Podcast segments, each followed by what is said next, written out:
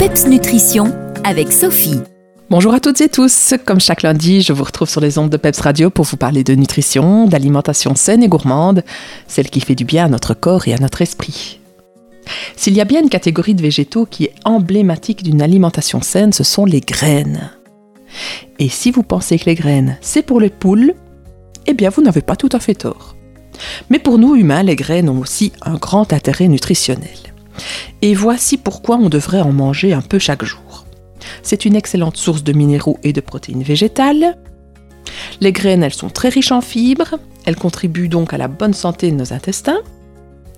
Les graines de lin et de chia en particulier sont riches en oméga 3, vous savez ces fameuses graisses favorables à notre santé cardiovasculaire entre autres.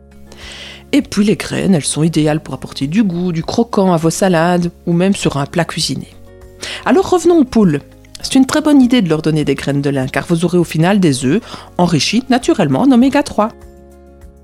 Mais pour nous, et contrairement aux poules, notre système digestif n'est pas apte à digérer la membrane extérieure des graines de lin. Alors pour profiter de tous leurs bénéfices, en particulier des fibres et des oméga 3, il faut les broyer avant de les consommer. Moi, je vous propose d'utiliser pour ce faire un mixeur ou un petit moulin électrique. Et pour en avoir toujours sous la main, broyez-en un peu en avance, vous les mettez ensuite dans un bocal hermétique et vous les conservez au frigo pour éviter qu'elles ne rancissent. Mais à côté du lin, il y a plein d'autres graines à découvrir, les graines de courge, de tournesol, de chanvre, de sésame. Et vous pouvez même les acheter en vrac pour avoir juste la quantité que vous souhaitez. Utilisez-les en les parsemant sur des crudités avec des herbes aromatiques ciselées ou encore sur votre yaourt pour lui apporter du croquant. Bonne dégustation et à la semaine prochaine. D'ici là, gardez le sourire et surtout le PEPS.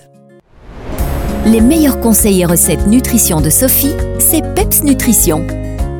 Retrouvez-la sur Facebook.